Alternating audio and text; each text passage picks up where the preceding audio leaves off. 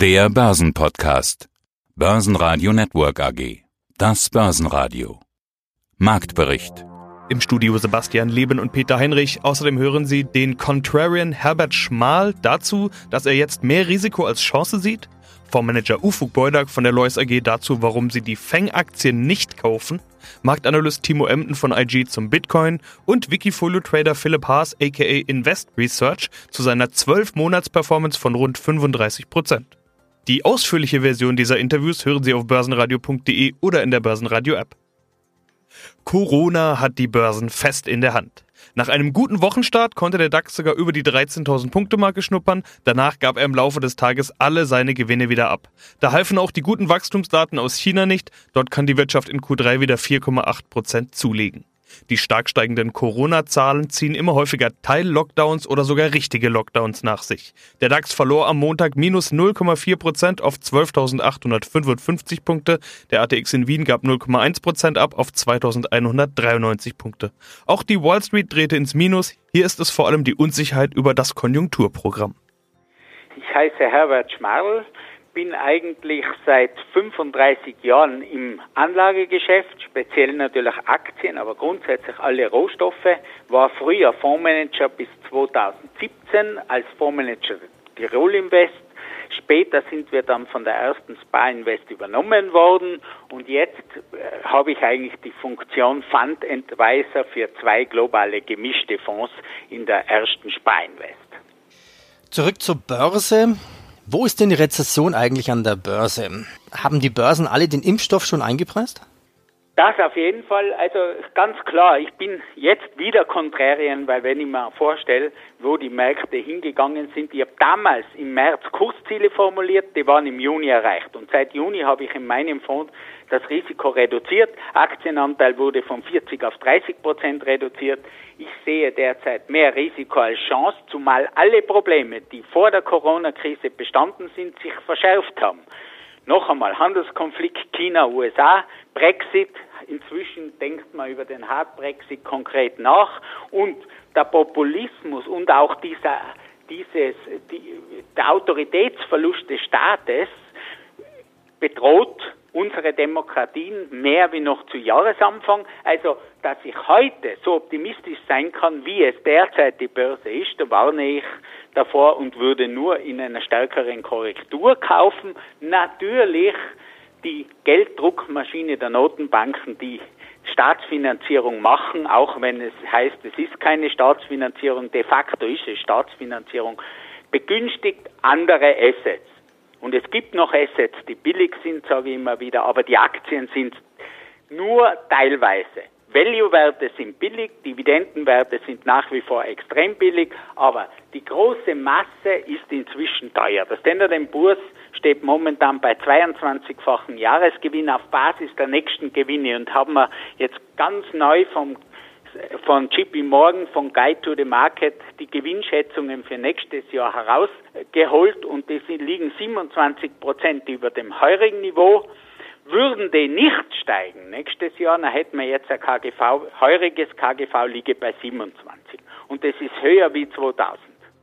Guten Tag, meine Damen und Herren. Mein Name ist Ufuk Beudak. Ich bin Fondsmanager bei der Lois AG, einer Investmentboutique spezialisiert auf das fundamentale Aktienmanagement.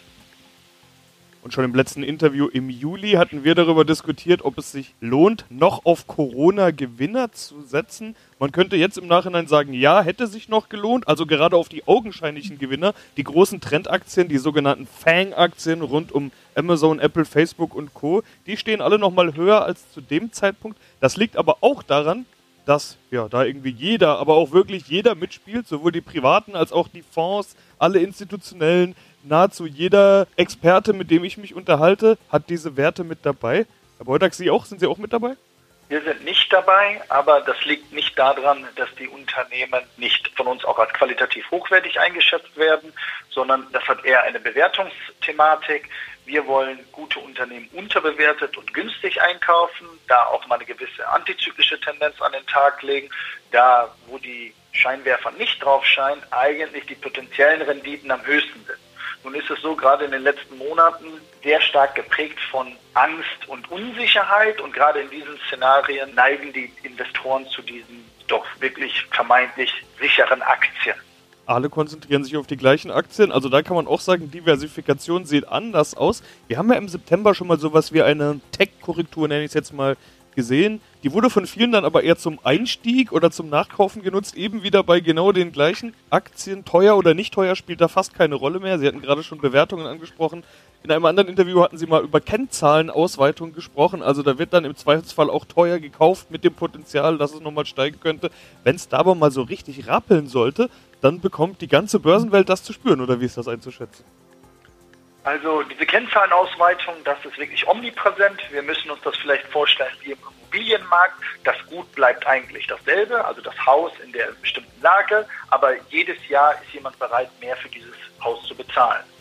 Und diese Assetpreisinflation, die wir im Immobilienmarkt sehen oder auch in anderen Assetklassen, zum Beispiel bei Kunst, Weinen und auch dann jetzt Aktien, ist dem niedrigen Zinslevel geschuldet. Umso niedriger der Zins, umso höher lassen sich die Preise rechnen.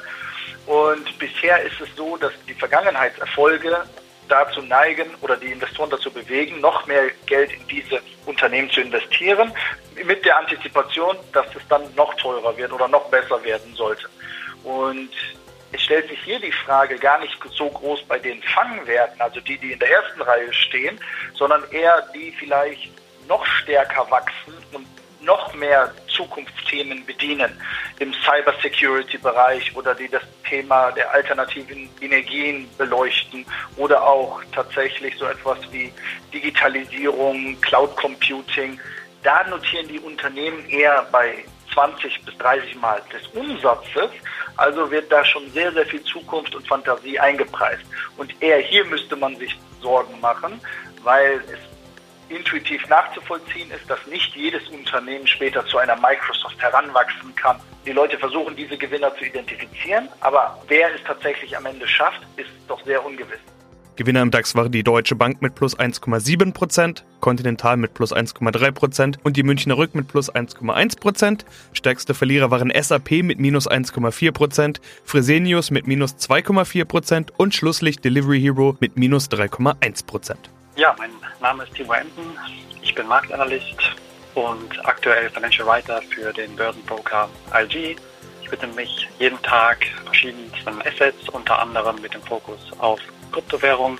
Habe zudem auch noch meine eigene Webseite zu finden unter emdenresearch.com, wo spezielle Assets unter die Lupe genommen werden und ein kleiner Ausbildungsbereich zusätzlich kostenfrei zu erhalten. Ja, bleiben wir mal beim Bitcoin, würde ich sagen. Erstmal, das reicht ja schon. Der Bitcoin hat sich wieder ganz gut gesteigert. Im Sommer wurde die 10.000 Dollar Marke wieder zurückerobert, zuletzt auch die 11.000. Ich hatte eine aktuelle Analyse von dir gesehen, da bringst du die 12.000 ins Spiel und sprichst von relativer Stärke. Bahnfrei für den Bitcoin also? Ja, du sagst es genau, relative Stärke, so würde ich es aktuell nennen, denn der Bitcoin, der zeigt sich seit mindestens einer Woche sehr, sehr robust. Ja, wir haben zwischenzeitlich auch in den Aktienmärkten eben einen kleinen Klick gesehen. Den hat es beim Bitcoin nur ganz leicht gegeben. Eigentlich hält er sich sehr, sehr stark. Wir sehen ihn aktuell auch eben wieder über der 11.500er Marke, also hier im Flirt-Modus mit der 12.000er Marke. Und ja, man kann durchaus sagen, fahrtfrei für die 12.000er Marke durchaus halte ich für realistisch auch in den kommenden Tagen und Wochen. Aber hier gilt es natürlich auch aus Anlegersicht niemals den Tag vor dem Abend zu loben. Also gerade der Kryptomarkt bzw. Bitcoin ist hier sehr, sehr anfällig eben für Rücksetzer. Wir haben es oft mit Short Squeezes zu tun und auch in der Gegenrichtung eben auch mit Long Squeezes. Das heißt, hier werden zumindest für die Oberseite dann Leerverkaufspositionen oftmals glattgestellt, was dann oft für große Ursprünge sorgen kann. Also angesichts der fundamentalen Datenlage, worauf ich auch gleich nochmal näher eingehen kann, sprich natürlich das grassierende Coronavirus. Wir haben die US-Präsidentschaftswahl und natürlich auch den Kampf zwischen Demokraten und Republikanern um ein US-Hilfspaket. Das sind wirklich wichtige fundamentale Daten, die aktuell das Geschehen ist, durchaus bestimmen, auch im Kryptomarkt. Ja, bevor wir über Faktoren sprechen, will ich mal nochmal über Marken sprechen. Kurssprünge klingt nach, nach oben, das ist immer schön, da freut sich jeder. Aber Korrekturen sind bei Volatilität natürlich auch immer möglich. Schauen wir also mal nach unten. Was ist denn bei einer Korrektur aus deiner Sicht Marken nach unten, die man beim Bitcoin im Auge behalten sollte? Ja, definitiv erstmal wieder die 11.000er Marke. Ist natürlich auch psychologisch sehr, sehr relevant. Wir haben es hier gerade im Kryptomarkt immer mit runden psychologischen Marken zu tun, natürlich auch ähnlich wie im DAX beispielsweise die 13.000er Marke, wie wir sie aktuell auch sehen. Also auf der Unterseite wären das, wie gesagt, einmal die 11.000er Marke, wo wir auch sehr, sehr viele Verlaufshochs aus dem September und aus dem Oktober haben. Und wenn man noch etwas weiter darunter gehen möchte, sind es dann natürlich wieder die 10.500 und einmal klar die letzte Bastion der Fünfstelligkeit, die 10.000er Marke. Also hier ist einiges möglich und aus Anlegersicht kann man hier auch immer gut dann auf den Trigger-Moment warten. Das heißt beispielsweise, wenn die 11.000er Marke auch wirklich nachhaltig signifikant nach unten durchbrochen wird, ist in der Regel dann die nächste Marke, sprich die 10.100 Dollar Marke hier anzuvisieren. Hallo, hier ist Philipp Haas von Investor Search. Ich glaube, wer sich viel in Nebenwerten austobt, der wird den Namen irgendwann schon mal gesehen haben. Es ist ein Blog, es ist ein Wikifolio Trader Name, es ist auch ein größerer YouTube-Kanal. Sowohl Philipp Haas als auch Investor Search findet man auch alles unter investorsearch.net.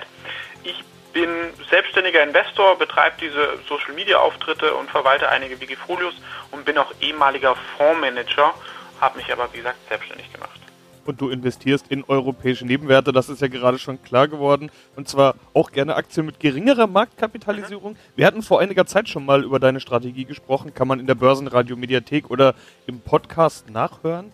Wie gut deine Strategie funktioniert, sieht man an deinen 246 Prozent plus seit 2012, aber noch mehr an den rund 35 Prozent, die du in den letzten zwölf Monaten gemacht hast. Ja, für dich läuft das ja offenbar bisher recht gut. Woran liegt's denn? Ja, ich sage einfach mal, durch meine Modelle, die ich ja schon mal so vorgestellt habe, wo ich eigentlich so auch so akademisch bewiesene Outperformance-Faktoren nutze.